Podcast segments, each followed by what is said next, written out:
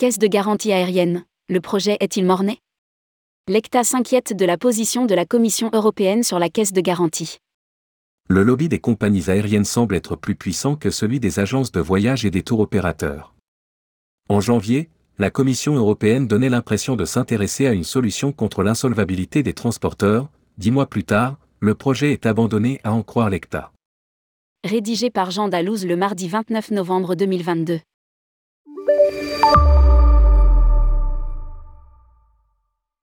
L'Europe est en pleine révision de ses dispositifs législatifs concernant le voyage. En janvier 2022, le secteur se voulait optimiste concernant un possible dispositif d'assurance en cas de faillite des compagnies aériennes. La Commission européenne réfléchit sur l'impact de la directive du voyage à forfait et en même temps sur le droit des passagers dans ce cadre-là, elle évalue la possibilité d'introduire une protection contre l'insolvabilité des transporteurs. Nous expliquait Éric Drézin, le secrétaire général de l'ECTA. Le syndicat, et lobbyistes, des professionnels du tourisme se voulaient optimistes quant à ce changement de ton de l'instance.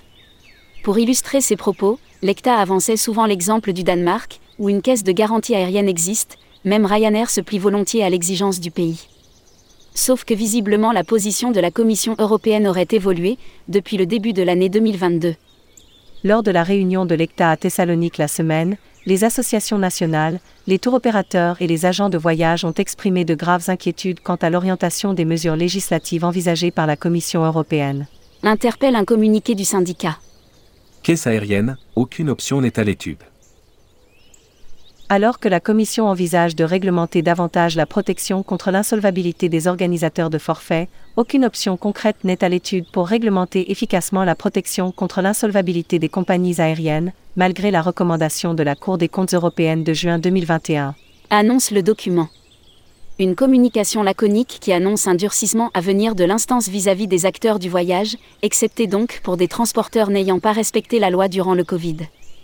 Dans un premier temps, il est activement étudié de limiter les paiements anticipés aux voyagistes lors de la révision de la directive sur les voyages à forfait. Une proposition qui a fait tousser les acteurs de la profession en Grèce le week-end dernier. À lire, à compte client, l'Europe veut les réduire drastiquement. Limiter les prépaiements et imposer la protection contre l'insolvabilité à une seule partie de la chaîne de valeur au détriment des voyagistes, qui sont pour la plupart des PME, les écartera du marché. Cela privera les consommateurs d'un produit de voyage essentiel, car les voyages à forfait offrent un niveau de protection élevé. Franck Oustdam, président de l'ECTA. Nous demandons au commissaire Renders et Valéan d'aligner les mesures sur l'ensemble de la chaîne de valeur du voyage, si leur objectif est de réellement améliorer la protection des consommateurs. A poursuivi le président de l'ECTA.